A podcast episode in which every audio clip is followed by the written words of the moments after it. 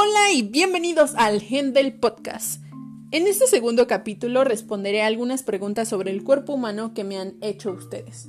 La primera es, ¿por qué una persona que padece anorexia sufre de problemas con sus huesos, temperatura baja, resequedad en la piel, fatiga, debilidad muscular y movilidad lenta? La respuesta a esta pregunta es que las personas con anorexia tienen un problema con su masa mineral ósea, esto se debe a que el bajo peso corporal altera la producción de hormonas como el estrógeno, la testosterona y otras hormonas que influyen directamente en el crecimiento y la fuerza de los huesos. Además de que las personas que no mantienen una nutrición suficiente por lo general no alcanzan los niveles adecuados de calcio y de nutrientes esenciales para la salud ósea, porque se someten a una dieta muy restringida, lo que a su vez lleva a que tengan una movilidad lenta y debilidad muscular. La anorexia y la piel tienen también una relación muy estrecha, ya que la falta de nutrientes dificulta la proliferación de células de la epidermis, que maduran incorrectamente y esto hace que la piel se vea seca, flácida y sin brillo, pálida.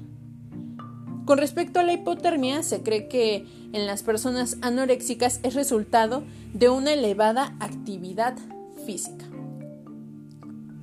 La segunda pregunta es, ¿por qué una persona que es un atleta de alto rendimiento puede soportar pesos mayores, hacer ejercicio constante, seguir dietas esenciales, tomar diferentes suplementos y tiene mayor movilidad y agilidad física? Bueno, estas personas maximizan el uso de sus recursos disponibles, el, uso de su cuerpo y adquieren nuevas habilidades.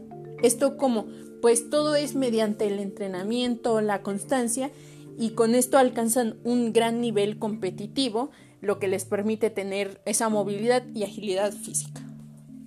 La tercera pregunta es, ¿por qué al sufrir un accidente una persona puede perder la movilidad de las extremidades inferiores o la sensibilidad de alguna parte del cuerpo? Esto puede deberse directamente a un daño en la médula espinal, que contiene todos estos nervios que transportan mensajes entre el cerebro y el resto del cuerpo.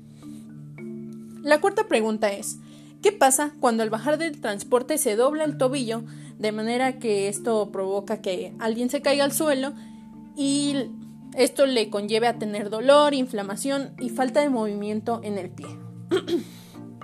Estas reacciones son resultado de un esguince, que es cuando algunos ligamentos, es decir, estas bandas resistentes de tejido fibroso que conectan nuestros huesos en las articulaciones, pues se estiran o se desgarran, provocando una inflamación y la falta de movilidad. ¿Qué tejidos están involucrados en esto? Pues más que nada el ligamento, como ya se mencionó, que es un tejido conectivo que conecta el, el, extremo de un hueso con otro, así también pues el tejido muscular.